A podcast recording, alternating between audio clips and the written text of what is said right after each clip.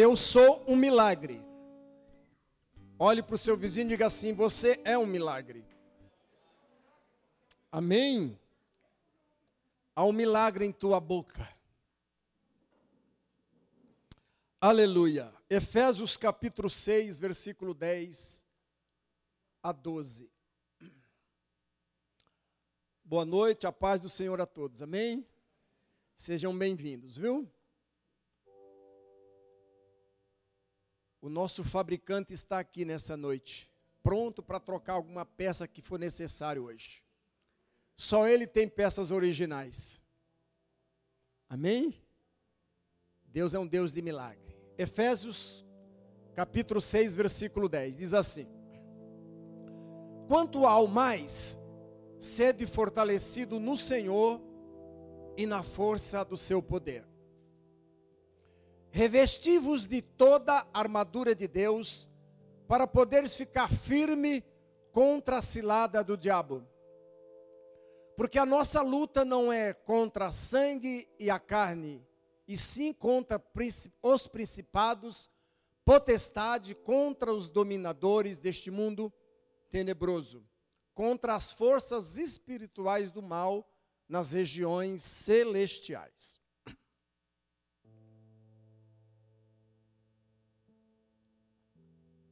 Nessa noite eu gostaria de falar sobre o tema armas essenciais de um cristão.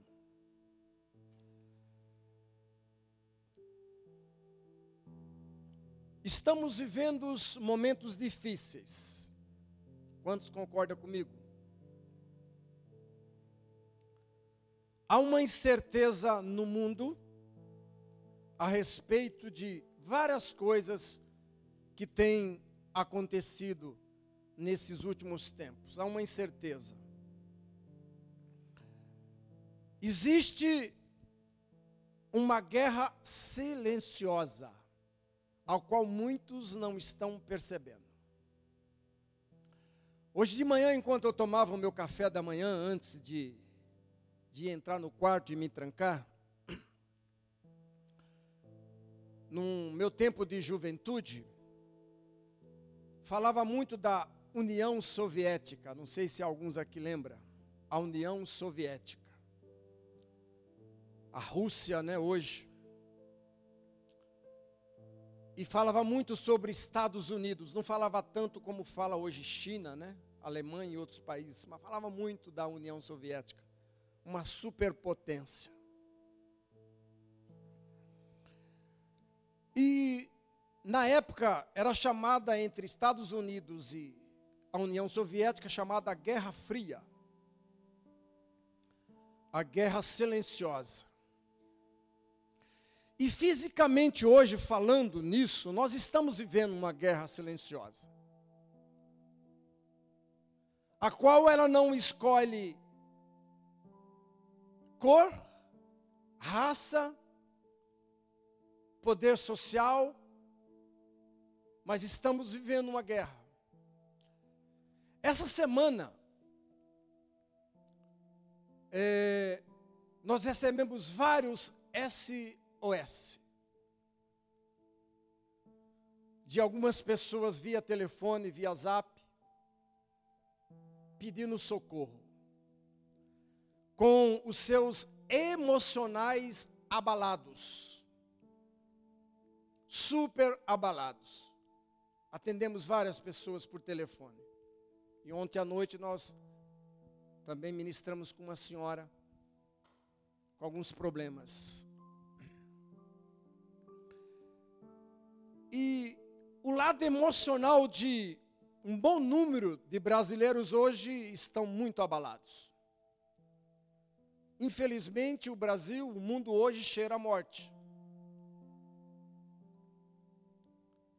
Quantos choraram e têm chorado esses dias? Por coisas, pessoas amigas, parentes, pessoas chegadas da gente. Que a gente sente muito, mas o pior é morrer sem Jesus. Isso é pior ainda. Mas quando morre por Jesus não é derrota, é vitória. Vai sentir falta, vamos ter um, vamos chorar sim, Mas morrer sem Jesus é pior ainda.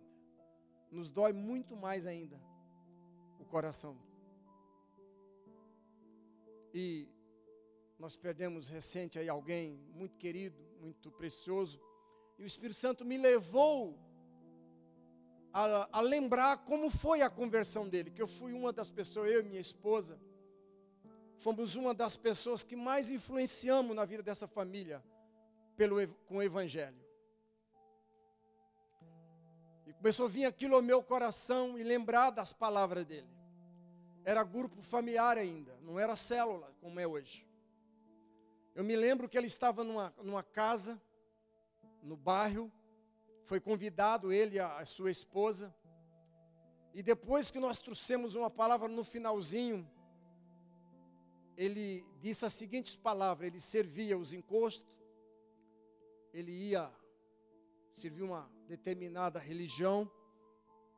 E ele falou: escuta, pastor, quem serviu isso, isso, isso e vai nisso, pode ir na sua igreja? Eu falei: claro, deve ir sim. Na verdade, eu no outro dia, no sábado seguinte, eu fui buscá-los na casa deles.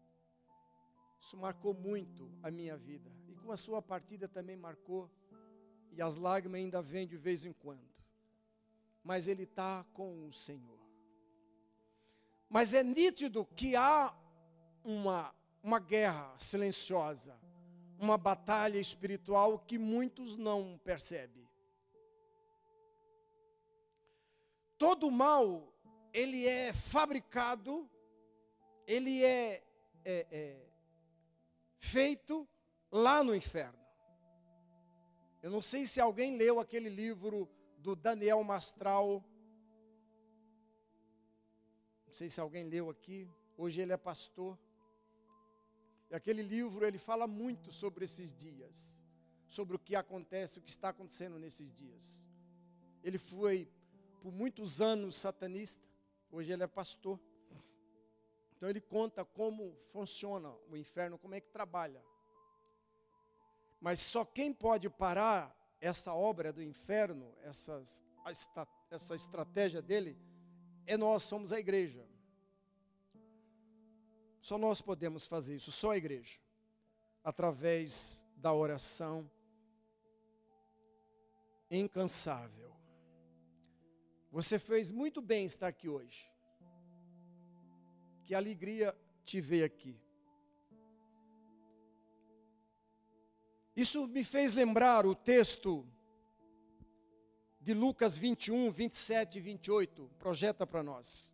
Foi as palavras de Jesus. As palavras de Jesus em Lucas 21, 27 e 28. Então se verá o filho do homem vindo numa nuvem com poder e grande glória. Ora, ao começar estas coisas a suceder, exultai e erguei as vossas cabeças, porque a vossa redenção se aproxima. Eu, eu estou acreditando que a, a minha geração, a nossa geração é a última. Não sou eu que digo isso, muitos homens de Deus têm falado essas palavras talvez a, a nossa última geração seja essa, Creuza. E ontem, não sei se foi antes, foi hoje, o Espírito Santo trouxe ao meu coração que Jesus virá como um ladrão à noite, despercebido. E muitos não vão perceber. Mas os, os tempos finais, estamos vivendo isso. Então, é o tempo de levantarmos a cabeça. Agora, vamos abrir nosso nossa Bíblia em 2 Coríntios, capítulo 10, versículo 4 e 5.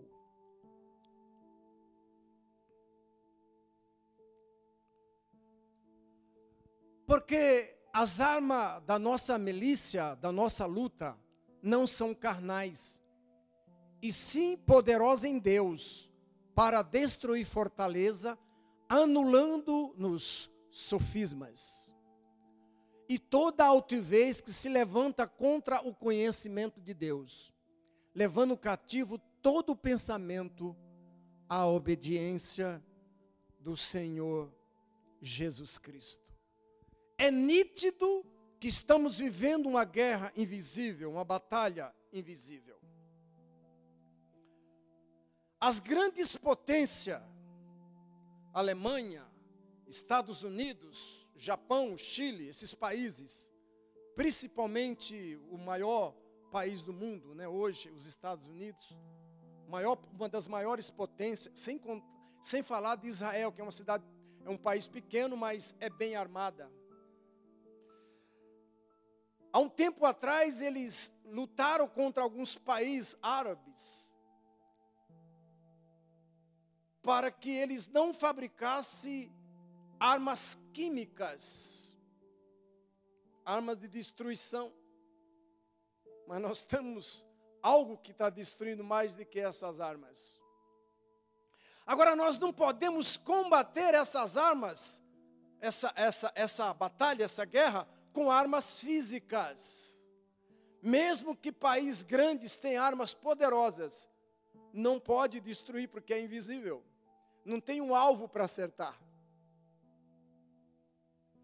Agora, como podemos então combater essa guerra? Se a igreja está na terra.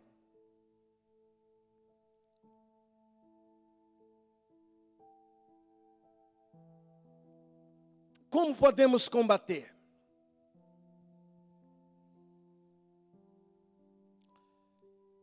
Hebreus capítulo 9, versículo 18 a 22.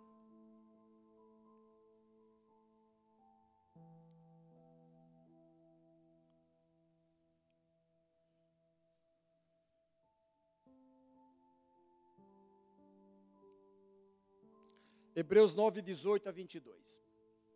Pelo que nem a primeira aliança foi sancionada sem sangue.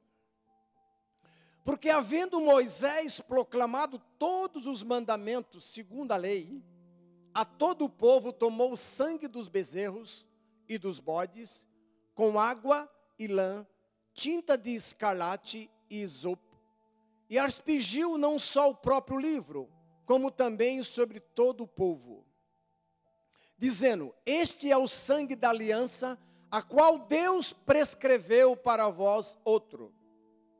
Igualmente, também aspergiu com o sangue o tabernáculo e todos os utensílios serviço sagrado. Com efeito, quase todas as coisas, segundo a lei, se purifica com sangue, e sem derramamento de sangue não há remissão. Eu queria nessa noite te dar uma chave, uma arma essencial para o teu arsenal. Se a nossa guerra ela é invisível, eu preciso ter armas invisíveis. Eu preciso ter armas poderosas para combater. Quando Moisés, quando Deus falou a Moisés, para que escolhesse dez espias, dez, dez príncipes, dez ou doze? Doze. Doze espias, doze líderes, e mandou ir até a terra que Deus tinha dado para conquistar essa terra. Foram doze príncipes, doze espias. Porque Deus é um Deus de estratégia. Você quer vencer uma batalha? Você quer vencer uma guerra? Na verdade, para você vencer a guerra, você tem que vencer algumas batalhas. E se eu dizer aqui que você não tem nenhuma batalha, você é um mentiroso. Todos nós temos batalha e ela é diária. Mas no fim do dia, antes de você dormir, você vence ela. Então Deus, através de Moisés, manda os espias, os doze, até lá a terra. Só que era um planejamento para observar e saber quem era o inimigo. Fábio. Se eu preciso, se eu estou numa guerra e há um inimigo, eu preciso planejar a guerra. Eu preciso saber com quem eu vou guerrear, com quem eu vou lutar.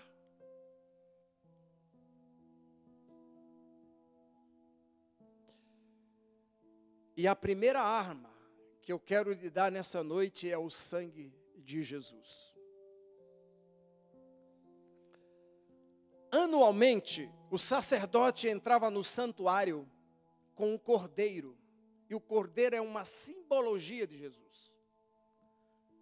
Anualmente ele entrava, pegava o sangue daquele cordeiro, e aquele sangue aspergia, aspergia nas pessoas, para perdão do pecado.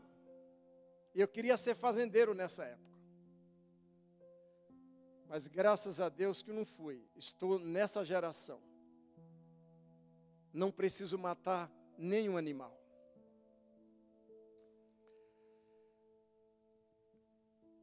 Era sacrificado aquele cordeiro pelo pecado do povo. Isso está lá em Levítico 4,35. Não precisa abrir.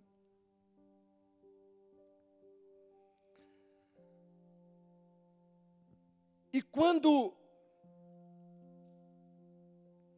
quando o povo saiu, estava saindo do Egito através da poderosa mão de Deus. Deus, a Bíblia diz que Deus ouviu o clamor daquele povo, dos hebreus. Vocês sabem que durante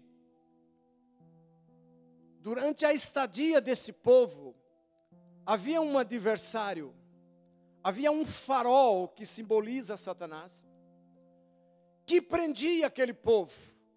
Mas a Bíblia diz que aquele povo clamou a Deus e a Bíblia diz que Deus ouviu. E mais, a Bíblia diz que Deus desceu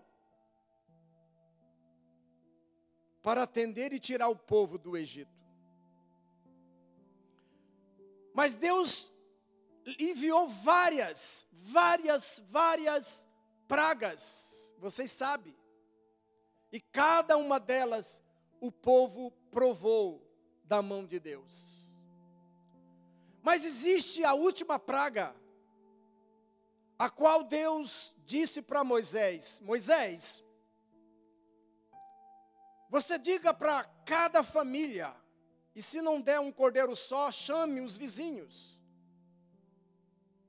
E você pega o sangue desse cordeiro e passa nos portais das casas, porque essa noite eu vou enviar o anjo da morte e ele vai passar nessas casas. E onde houver o sangue aspergido no, no portal, o anjo da morte vai desviar. E nós sabemos que todo primogênito, até dos animais, morreram.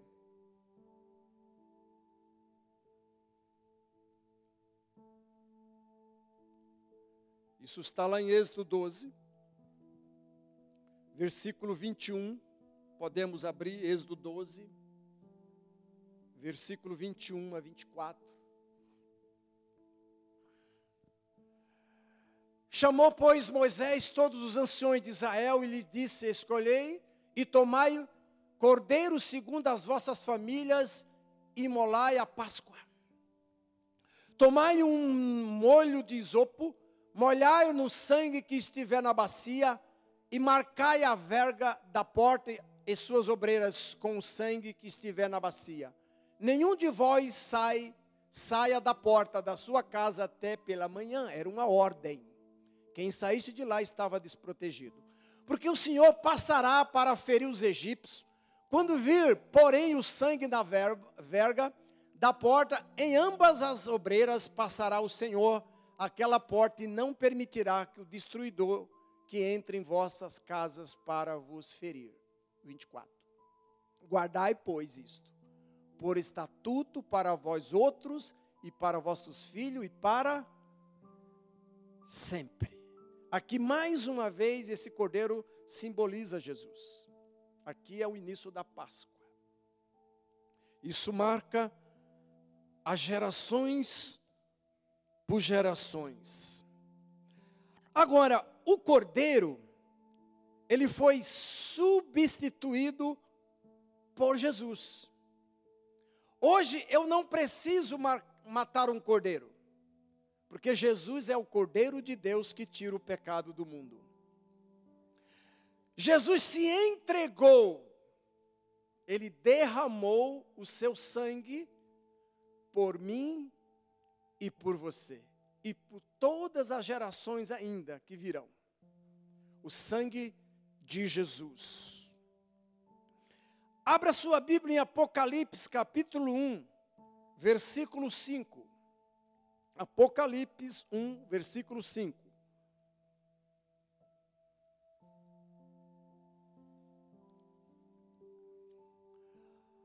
E da parte de Jesus Cristo, a fiel testemunho, o primogênito dos mortos e o soberano dos reis da terra, aquele que nos ama e pelo seu sangue nos libertou dos nossos pecados.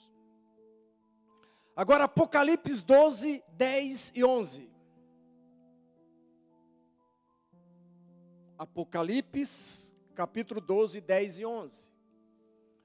Então, ouvi grande voz do céu proclamando: Agora veio a salvação, o poder e o reino do nosso Deus e a autoridade do seu Cristo, pois foi expulso o acusador dos nossos irmãos, e o mesmo que os acusava de dia e de noite diante do nosso Deus. 11. E eles, presta atenção, e eles, pois, o venceram por causa do sangue do Cordeiro e por causa da palavra do testemunho que deram. E mesmo em face da morte, não amaram a própria vida. 12.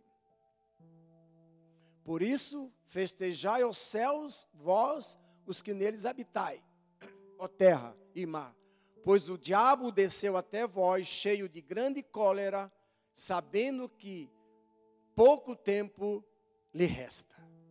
Aqui é algo interessante. Que eles venceram como? pelo testemunho de vida e pelo sangue de Jesus. Eu tenho por hábito, todos os dias, me revestir do sangue de Jesus. Eu peço espiritualmente, Senhor, me cobre com o teu sangue, desde a cabeça à planta dos pés. Senhor, asperge do teu sangue em cada órgão do meu corpo, para que nenhum demônio, para que nenhuma bactéria, nem o vírus tenha acesso ao meu físico, ao meu corpo. E assim faço para com a toda a família. O sangue de Jesus. Uma certa vez um casal foi em São Paulo fazer umas compras. Estava saindo, já estava no caixa pagando e eles ouviram a seguinte voz: é um assalto. O esposo olhou para a esposa e os dois ao mesmo tempo disse assim: Senhor, nos cobre com o teu sangue. Você vai acreditar, eles ficaram invisível. Os ladrões chegaram, pegaram todas as pessoas que estavam no caixa e aqueles que estavam pagando e levaram para uma salinha lá no fundo e trancaram. E não viram eles. O sangue de Jesus. Ele nos blinda. Quando eu saio para alguns lugares, eu falo, Senhor, eu quero me tornar invisível diante do inimigo. Me cobre com teu sangue. Cobre a minha esposa, cobre o meu filho, minha filha, cobre meus a família. Cobre, Senhor, cobre com teu sangue. Olha, alguém disse que quando Jesus estava crucificado, ele deu o último suspiro. Alguém disse isso. Que ele deu o último suspiro. E no último suspiro, a última gota de sangue caiu na terra. Essa pessoa disse, e a Bíblia também diz que houve um terremoto. Isso é bíblico, está lá na Mateus, os, os, os evangelistas escreveram lá, principalmente o Mateus, lá no 27. Deu um terremoto e a Bíblia diz que o véu se rasgou de cima a baixo. E nesse terremoto, quando o, o véu se rasgou, a Bíblia diz que o túmulo de muitas pessoas se abriram. E muitos deles foram vistos. Após Jesus ressuscitar, muitos deles foram vistos nas ruas. Claro que eles voltaram a morrer. Jesus não. Foram vistos. Então, querido, veja, simbolizando isso, né? Que eu ouvi alguém dizer, que o sangue de Jesus caiu na terra e houve esse terremoto. Olha o poder desse sangue. Então, a primeira chave, a primeira arma que eu quero deixar na tua mão nessa noite é o sangue de Jesus. Filipenses 2, 8.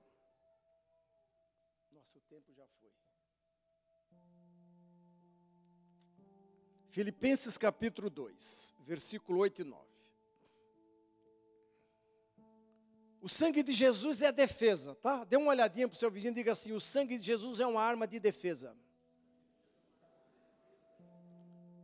Diga, você precisa dele. É uma arma de defesa. Filipenses 2, 8 e 9. A si mesmo se humilhou, tornando-se obediente até a morte e morte de cruz. Pelo que também Deus o exaltou sobremaneira e lhe deu o nome que está acima de todo nome. Para que ao nome de Jesus, versículo 10, para que ao nome de Jesus se dobre todo o joelho nos céus, na terra e debaixo da terra, lá no inferno.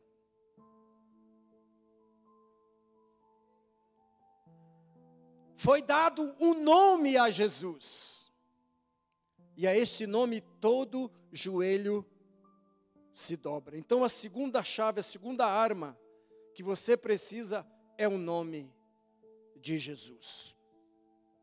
O nome de Jesus não é um nome mágico, escuta isso. Não é um nome mágico para se usar aí de qualquer forma. Lembra dos filhos de Seva? Lá em Atos 19 eles devem ter visto os, os, os apóstolos, Paulo, Pedro, pregando a palavra, expulsando demônios, curando pessoas em nome de Jesus. E num determinado momento, eles se decompar, é, decompararam com alguém que estava endemoniado, alguém que estava possesso. E aí eles chegam, eu te desconjuro em nome de Jesus a quem Paulo prega. Os demônios disse: Eu conheço Paulo. Eu sei o quem é Jesus. Em outras palavras, disse: E vocês, quem são? Qual a autoridade que você tem para usar o nome de Jesus?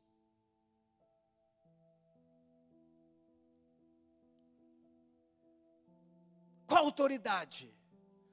Dê uma olhadinha para o seu vizinho e diga: Você tem autoridade. O nome de Jesus foi lhe dado. Não é um nome mágico, é um nome de poder.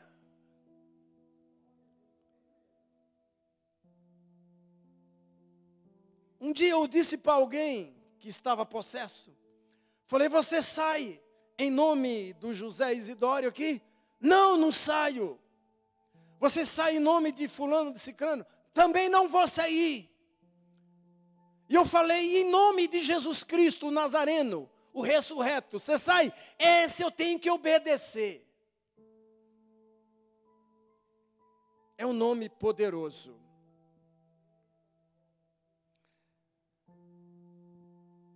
Jesus, antes de subir, chamou os discípulos, Marcos 16, ele disse as seguintes palavras: Ide por todo o mundo Lá, inclusive em Itupeva, vai lá também. Pregue o evangelho a toda criatura. criatura, nem todos são filhos. Todos são criatura. Filho só quem recebe Jesus como Salvador da sua vida. Está lá em João 1, 11, 12, 13. Toda criatura. Ele disse: Em meu nome expulsarão demônios, falarão novas línguas Pegarão em serpentes, se beber alguma coisa mortífera, não lhes fará dano algum. Numa das viagens de Paulo, ele estava numa, numa ilha, depois do naufrágio. Ele foi buscar uns gravetos para pôr no fogo, e quando ele jogou no fogo, havia uma serpente, uma cobra, e mordeu ele. O pessoal falou: Ih, daqui a pouco está morto. Passou meia hora, passou uma hora, passou duas, o cara não morreu essa palavra se cumpriu na vida de Paulo. Nada, nada, nada. Nada motífero. Então, a chave nessa noite é Jesus. A pessoa mais importante da minha vida, e eu espero que seja da sua vida, Jesus. Ele te deu esse nome para você usá-lo. Atos capítulo 3, bem conhecido. Pedro e João sobe três horas da tarde na sinagoga, na igreja. E a Bíblia diz que ali havia um coxo pedindo esmola. Eu creio que muitas pessoas já tinham passado por ali talvez até dado algumas moedinhas para esse homem. Mas me aparece João e Pedro, cheio do Espírito Santo, cheio de autoridade, cheio de ousadia. Ele chega para ele, o homem estende a mão pedindo uma esmola. Eles dizem assim: Eu não tenho ouro, não tenho prata, mas o que eu tenho, isso eu te dou ele não tinha dólar, ele não tinha peso, não tinha euro, ele tinha o nome que está acima de todo nome. Ele liberou o nome de Jesus com autoridade, diz que em nome de Jesus o Nazareno, levanta e anda. A Bíblia diz que o homem levantou e saiu pulando e foi para a igreja.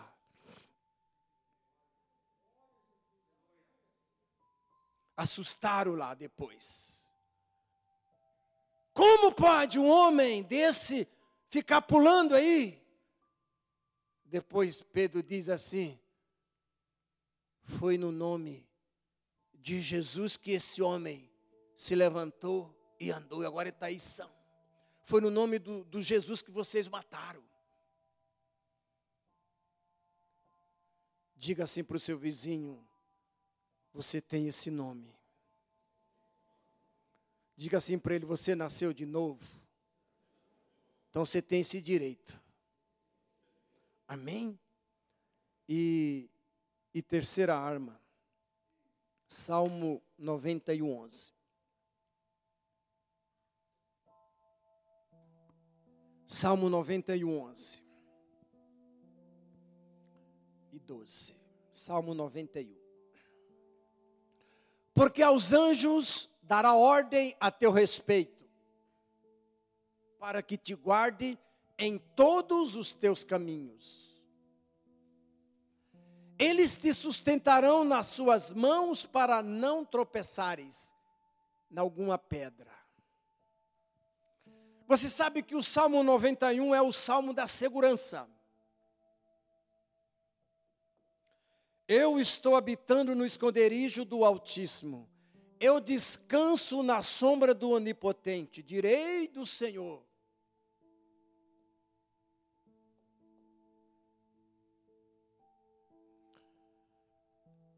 Eu estou habitando. Você sabe por que o diabo não te achou ainda? Porque você está no esconderijo do Altíssimo. Você sabia que tem alguns aqui que ele já tentou matar? principalmente acidentes de carro. Você fala, como pode um acidente desse e eu estou inteiro?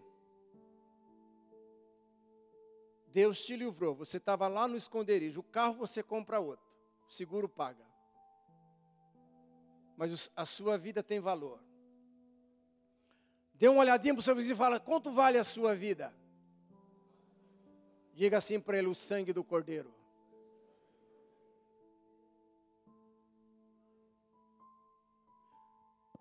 Jesus chegou de longe, olhou para Jerusalém e Jerusalém. Quantas vezes quis colocar vocês debaixo das minhas asas, como a galinha coloca os pintinhos, vocês não quiseram. Eu já trabalhei na roça e eu sei como a galinha é braba, com seus pintinhos novos. Ninguém encosta nela, até um cachorro corre dela. Até um ser humano corre. Agora você imagina você debaixo das asas do Senhor. Quem é que vai chegar? Agora diga assim para seu vizinho: se você sair debaixo das asas do Senhor, o bicho vai pegar. Diga: o gavião está aí.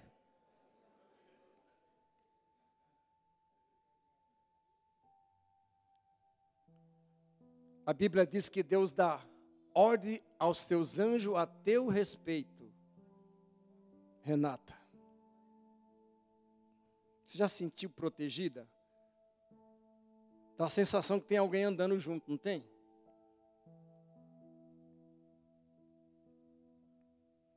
Às vezes eu gosto de brincar um pouquinho quando a gente vai ministrar com alguém. Senhor, envia o teu anjo. Dá uma cutucada aí. Ah, o anjo está aí. Manda ele embora. Eu não posso mandar. Enquanto ele não cumprir a ordem. Anjos são reais. A Bíblia diz que eles são espíritos ministradores e trabalham a favor daqueles que vão herdar a salvação. Eles são tão reais.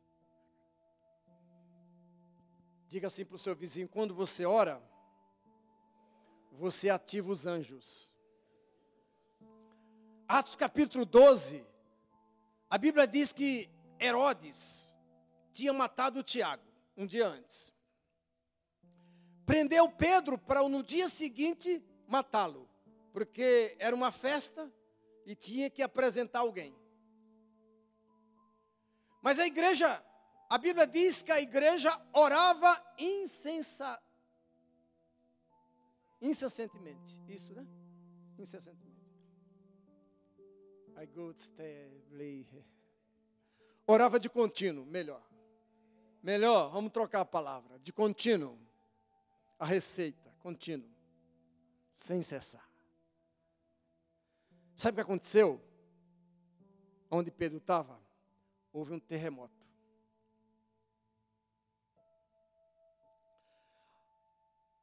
Você sabe que o anjo chegou e falou: Pedro, levanta. Pedro estava com as com as correntes amarradas em um tronco.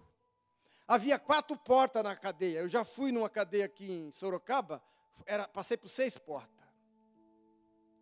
Passava uma, passava outra, passava duas, três, quatro, até chegar no pátio.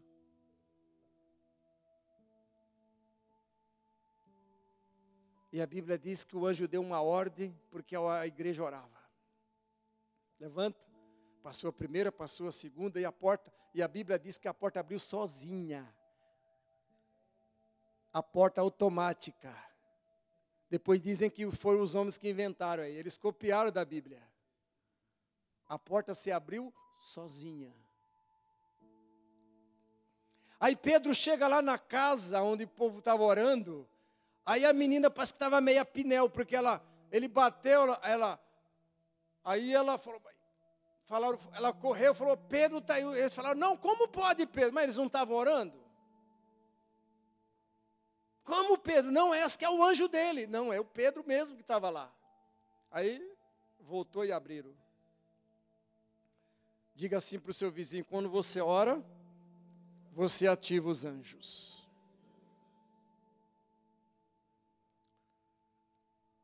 eles são liberados. A Bíblia diz que os anjos são milhares de milhares, são muitos deles. Muitos. E por último, Êxodo 30. Já vamos encerrar.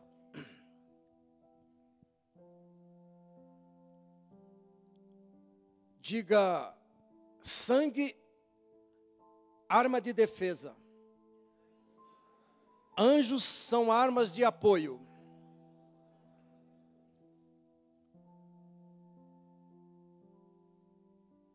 E o nome de Jesus, esse é maravilhoso.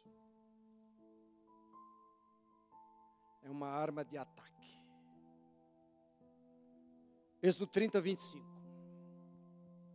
Aleluia. Disto farás o óleo sagrado para a unção, o perfume composto segundo a arte dos perfumistas, isto será o óleo sagrado da unção. Com eles ungirá a tenda da congregação e a arca do testemunho. E a mesa com todos os seus utensílios e candelabros com seus utensílios e o altar do incenso. O altar do holocausto com todos os utensílios e a bacia com seu suporte. Assim, consagrará estas coisas para que sejam santíssimas. Tudo o que tocar nelas será santo. Aqui está uma estratégia, o óleo da unção. Não coloque óleo de qualquer forma na vida das pessoas. Viu? Lembra do sangue nos portais lá em Êxodo? Era para o inimigo não entrar. Agora, se tivesse alguma coisa lá dentro, talvez não saísse. Temos que ter muito cuidado.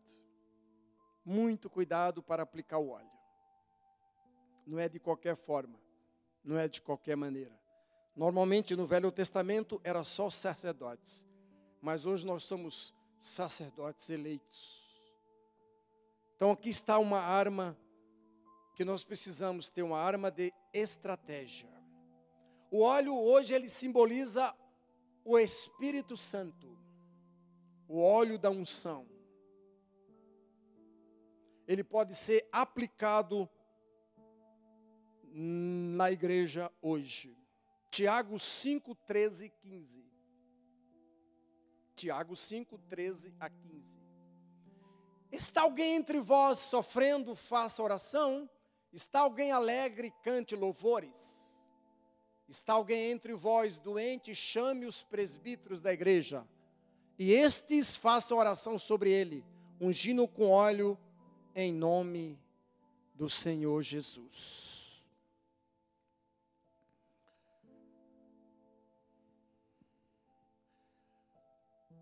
Há uns anos atrás, nós estava ministrando com uma pessoa, eu jamais falo o nome, por nós temos ética, ética ministerial, jamais comento, a não ser que a pessoa autorize. Eu posso citar, mas nunca falo o nome. Nós não podemos agir dessa forma. E estava tão difícil a libertação daquela pessoa, que veio assim, num momento o Espírito Santo disse: unge a sola dos pés dessa pessoa. Ungir os pés por quê? Os pés é onde apoia no chão, é uma das entradas. Ah, então vamos fazer. No momento que nós colocamos óleo de unção na sola do pé dessa pessoa, você imagina o escândalo, o que aconteceu. Graças a Deus essa pessoa foi liberta e, e graças a Deus nós ouvimos a voz do Espírito Santo. É tão importante ouvir a voz de Deus e não fazer as coisas de qualquer maneira. O óleo, ele pode ser aplicado para curar os doentes. Lá em Marcos 6, a Bíblia diz que Jesus chegou lá na sua cidade, não pôde fazer muitas curas por causa da incredulidade mas alguns foram curados por causa da unção do óleo sobre eles. Então eu quero que você reflita sobre isso. Que nós temos o sangue de Jesus, a defesa. Nós temos o nome de Jesus ataque. Nós temos os anjos como apoio na nossa batalha espiritual. Ela é invisível. Nós temos o óleo da unção, a estratégia. Então, queridos, que você possa tomar posse dessas armas espirituais nessa noite, em nome do Senhor Jesus Cristo. Nesse momento, eu quero orar por aqueles que estão online nessa noite.